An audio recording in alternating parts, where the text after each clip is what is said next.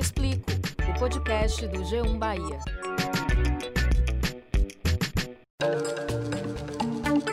Olá, eu sou Valma Silva, editora do G1 Bahia. E eu sou Camila Marinho, repórter e apresentadora da TV Bahia. E esse é o Eu Te Explico, o podcast do G1 Bahia. Eu já autorizei, já a partir de hoje, que a polícia tome providência para não permitir a realização de nenhum paredão. No dia 2 de agosto deste ano, três homens morreram depois de serem baleados durante uma festa do tipo paredão na rua 14 de setembro, em Paripe. Também nesse mesmo dia, em outra região da cidade, seis pessoas foram baleadas durante o paredão na rua Direta do Campo, no bairro da Mata Escura. No mês seguinte, dois jovens foram mortos quando participavam de um paredão no bairro de São Caetano. Testemunhas disseram que a festa começou depois de uma partida de futebol. Em pelo menos 60 dias, 11 mortes registradas em festas do tipo paredão na capital baiana. A última festa no bairro do Uruguai terminou com 18 pessoas baleadas. Seis não resistiram e acabaram morrendo. Entre elas, um adolescente de 16 anos e outros jovens. Uma das pessoas mortas nem estava participando da festa, mas foi atingida ao passar a pé no momento em que o tiroteio começou. O caso no bairro do Uruguai ganhou repercussão nacional. No dia seguinte às mortes, veio a decisão do governador de proibir as festas e uma promessa da Polícia Militar de intensificar as fiscalizações. Nós vamos intensificar desde a semana com o objetivo de coibir, deixando bem claro: paredões são encontros em locais públicos que levam excesso de consumo de álcool e comercialização de drogas ilícitas. Segundo a Polícia Militar, no primeiro fim de semana foram pelo menos 23 festas sem autorização das prefeituras encerradas em todo o estado. Houve também apreensão de veículos e equipamentos de som.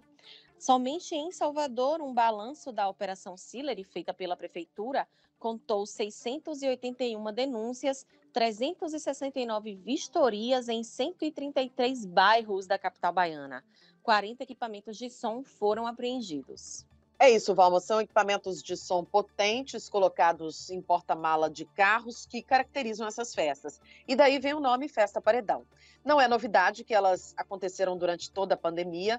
Só na Bahia, de janeiro a setembro deste ano, mais de 2.500 festas clandestinas e eventos irregulares com aglomerações foram encerrados pela Polícia Militar. Ao mesmo tempo, a gente sabe é um tipo de festa que sempre aconteceu na Bahia e que movimenta o comércio local, especialmente nas comunidades. Pois é, Camila, tem gente que é contra, tem gente que é a favor, há várias discussões em torno deste assunto. Por isso, a gente traz esse tema aqui no podcast Eu Te Explico. Quem vai estar com a gente nessa conversa é Raimundo Nascimento, mestre em educação e ativista do movimento negro, e o Major Carlos Vinícius, subcomandante do Batalhão Especializado em Policiamento de Eventos da Polícia Militar da Bahia. A conversa agora é com o Major Carlos Vinícius. Seja muito bem-vindo ao nosso podcast.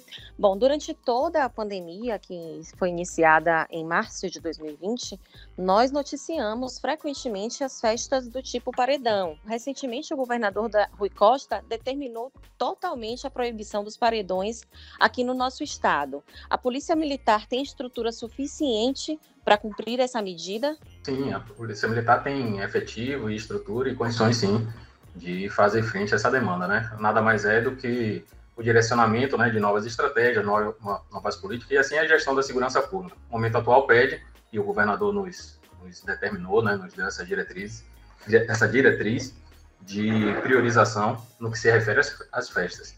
É, você falou aí na, na introdução, né, na parte da, da pandemia, eu queria já fazer o, o parêntese e indicar que aqui da parte do Batalhão de Policiamento em Eventos, né, estou hoje sob comandante do Batalhão de Policiamento em Eventos, o batalhão já atua em um grupo de trabalho, vamos assim dizer, uma força-tarefa, nesse aspecto né, de controle da perturbação, perturbação do sossego, da poluição sonora, isso há quase 10 anos. Desde 2012, é, a Secretaria de Segurança Pública, integrada também com o Poder Municipal, com órgãos do Poder Municipal, né, atualmente a SEDU, a Trans Salvador e na Secretaria de Segurança Pública, né, além da própria secretaria, né, da Superintendência de Gestão Integrada da Atividade Policial, a Polícia Civil e a Polícia Militar, elas empenham é, frequentemente, nos finais de semana, esforços, né, equipes no, no, controle. Então, antes mesmo da pandemia, já vinha sendo feita, nós já adquirimos essa, essa expertise é, para atuar fazendo frente a essas, a essas é, ocorrências, né?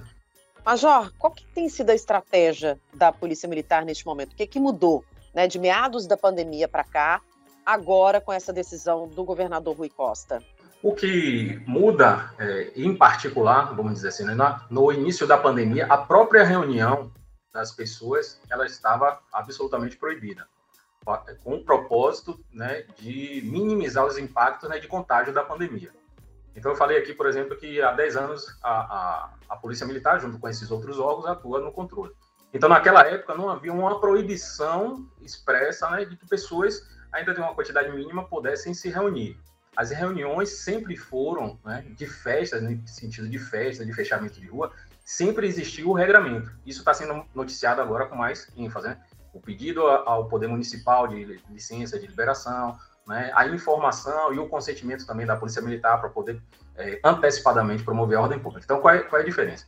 Na pandemia, e isso aconteceu com a população, quando a população viu também o risco né, de aglomerações, as pessoas se recolheram. Neste momento atual de, da pandemia, né, com a redução dos índices, né, a, a, houve a flexibilização, o decreto estadual está aí, os decretos municipais também, permitindo alguma espécie né, de reunião de pessoas com, com controle. Então, a gente está voltando, vamos dizer assim, para um cenário mais semelhante ao pré-pandemia que já, já, já existia. Então, qual é a ênfase agora? Qual é a ênfase? Destacar para a população que há, sempre houve, o regramento, o procedimento específico para as festas em locais públicos. Existe, todos sabem com certeza, dos locais privados, mas mesmo no, nos locais públicos há regramento. Há um decreto municipal do ano de 2013, aqui no município de Salvador, né? Então, cada município pode ter o seu regramento, mas falando especialmente no município de Salvador, onde, onde nós do BEP atuamos frequentemente, há um decreto de 2013 que estabelece as circunstâncias para a realização dessas festas. Uma dessas, inclusive no próprio decreto municipal, exige que aquele que queira promover uma reunião faça a comunicação à Polícia Militar.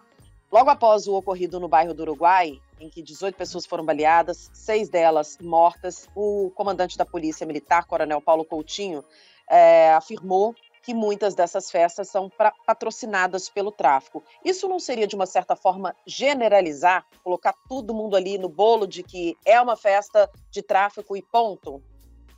É, a, as palavras do nosso comandante é indicar que é, é, há sim eventos que são promovidos né, pela, por grupos criminosos ou por organizações com interesse, inclusive, de até oferir lucros. Essa foi a palavra dele. Mas não é, trazendo com que todas as reuniões sejam promovidas por essas pessoas né, com, interesses ilícitos. Mas é, ter a clareza de que há eventos como esse que são, sim, né, têm a intervenção de organizações criminosas. Então, e ter a clareza de que há eventos que sim são e há eventos que não são, nos dá a possibilidade, né, aí com trabalho de inteligência, no caso da PM, a inteligência é essencialmente para que a gente possa tomar a decisão melhor para o emprego do policiamento ostensivo, não necessariamente a investigação. Sobre isso, a investigação é a cargo da Polícia Civil, mas que é, as ações de policiamento ostensivo elas, elas possam ser melhor dirigidas e ter a clareza de que há eventos sim que são é, promovidos ou patrocinados, são incentivados por grupos criminosos, nos dá a possibilidade de dirigir, de atuar né, o policiamento ostensivo de maneira adequada àquela, àquela ocorrência.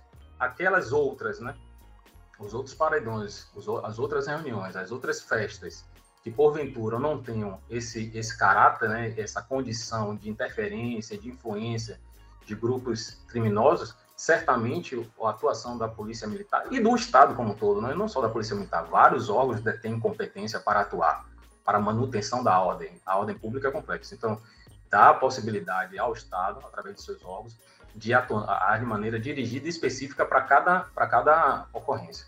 Muito obrigada pela sua participação aqui no podcast Eu Te Explico. Desejo sucesso à Polícia Militar neste trabalho. Agradeço mais uma vez a oportunidade dada à Polícia Militar de trazer informações, esclarecimento e, sobretudo, de que vocês possam difundir isso à população, que é a principal interessada, é a quem nós servimos. A gente começa com o Raimundo. Seja muito bem-vindo aqui Eu Te Explico. Bom, a pandemia trouxe muito essa questão das festas do tipo paredão como uma coisa negativa, porque eram festas que geravam aglomeração, principalmente de jovens, e agora ainda mais uma repercussão negativa por conta dessas mortes.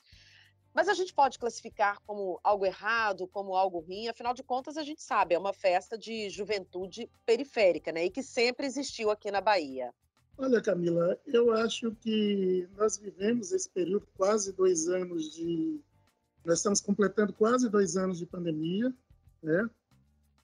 E nesses dois anos, nós todos, inclusive nós que estamos aqui nessa, nessa sala, é, vivemos um momento muito complicado, foi o momento mesmo desse, desse, dessa questão de ter que ficar em casa, né? Nós somos pessoas de rua, nós temos cultura de rua, de abraço, de beijo, de, de encontros.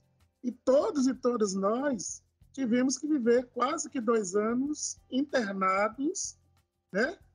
vivendo uma outra realidade necessária, vivendo outra realidade necessária. Os paredões, na verdade, não são nada mais do que uma cultura também histórica na Bahia. As populações negras da Bahia, sobretudo a juventude, ao longo do processo histórico do nosso do nosso estado e do nosso do nosso município de Salvador, elas tiveram que se reinventar no campo do lazer, da cultura, do saneamento, de todas as formas de exclusão que a sociedade nos impôs, e o racismo que estrutura a sociedade nos impôs. E a sociedade, ou seja, a população, sobretudo a população negra, ela teve que buscar alternativas de viver. Ela teve que buscar alternativas para conviver com a precariedade de saneamento, ela teve que buscar alternativa de lazer, cultura, esporte. Então, eu considero o paredão, nessa questão dessa manifestação que é o paredão, como mais uma tecnologia social criada para enfrentar o vazio que o Estado brasileiro e o Estado baiano ele nos impôs. Então, o paredão é uma alternativa a isso.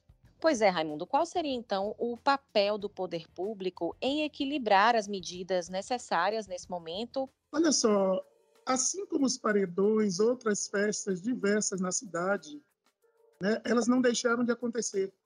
Seja na, na, nessa condição, nessa vida comunitária, sem, se posso dizer assim, sem um ordenamento em termos de horário de funcionamento, em termos de é, de, de, em relação à, à, altura de som, em relação a um conjunto de elementos que podem ajudar no processo de é, ou outras alternativas. O poder público pode, né, se for o caso, no sentido de já que está abrindo e possibilitando outra, outras atividades, eu acredito que o poder público pode abrir espaços públicos gratuitos, com horário definido, para que a população nas comunidades elas possam acessar e também viver, ter possibilidade de cultura e lazer.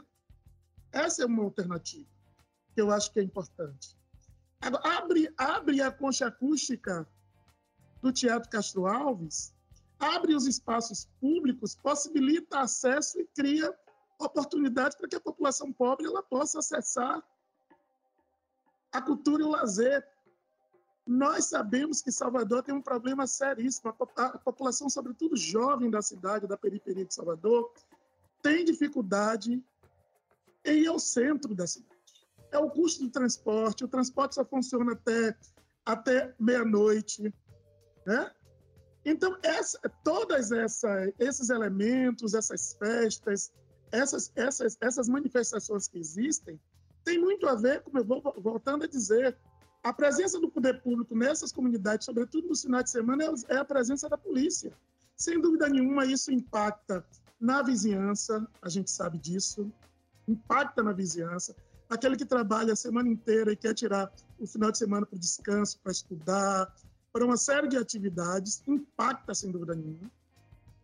Isso vira a, vira à noite. Há uma disputa, na verdade, aí que, que a gente precisa trazer para a arena, que é a possibilidade de um comércio local, né?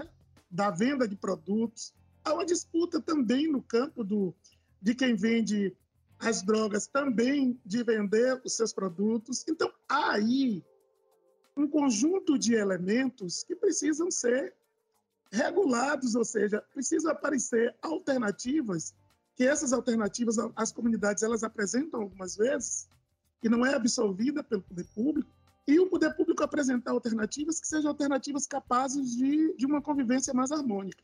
Raimundo, a gente sabe o quanto isso faz parte da nossa cultura popular, né? E o quanto é importante se pensar em espaços de lazer gratuitos. E aí vem a polícia militar e fala que essas festas são muitas vezes patrocinadas pelo tráfico. Como é que o senhor, estudioso de movimentos sociais, de movimentos negros, entende essa declaração da polícia? O senhor acha que isso marginaliza ainda mais?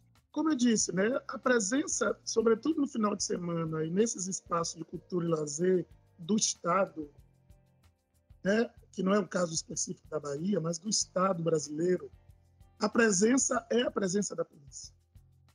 Certo? Existe uma guerra às drogas que precisa ser discutida.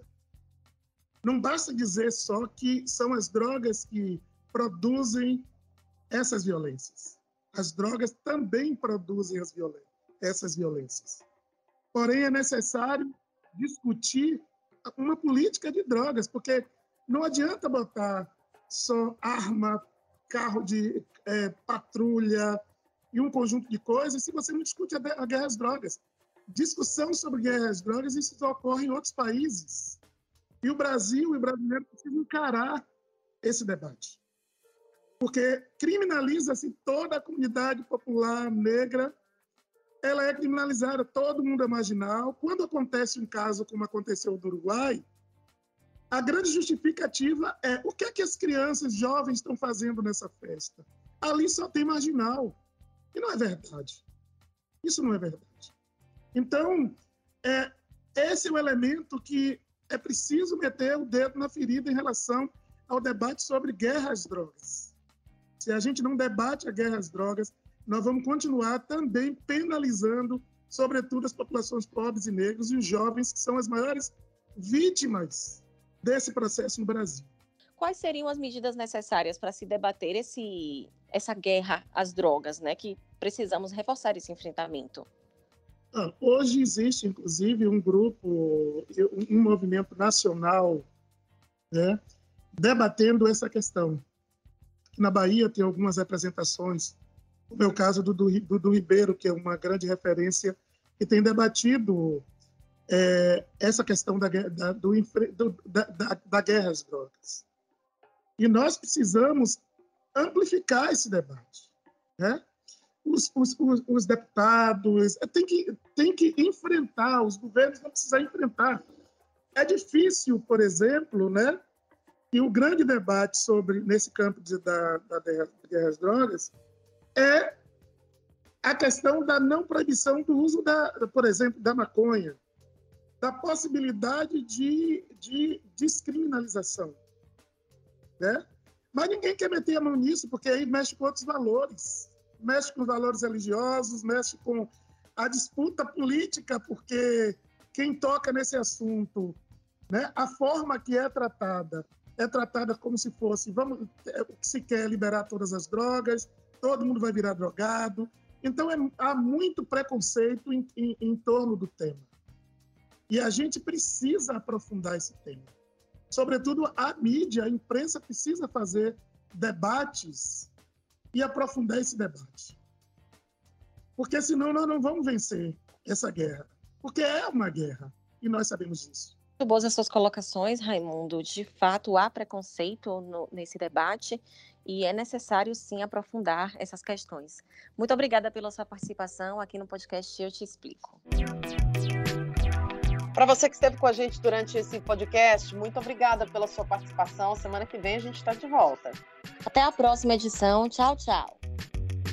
Eu te explico. O podcast do G1 Bahia. Produção e apresentação: Camila Marinho e Valma Silva. Edição: Márcio Souza. Coordenação: Danuta Rodrigues. Gerente de jornalismo: Ana Raquel Copete.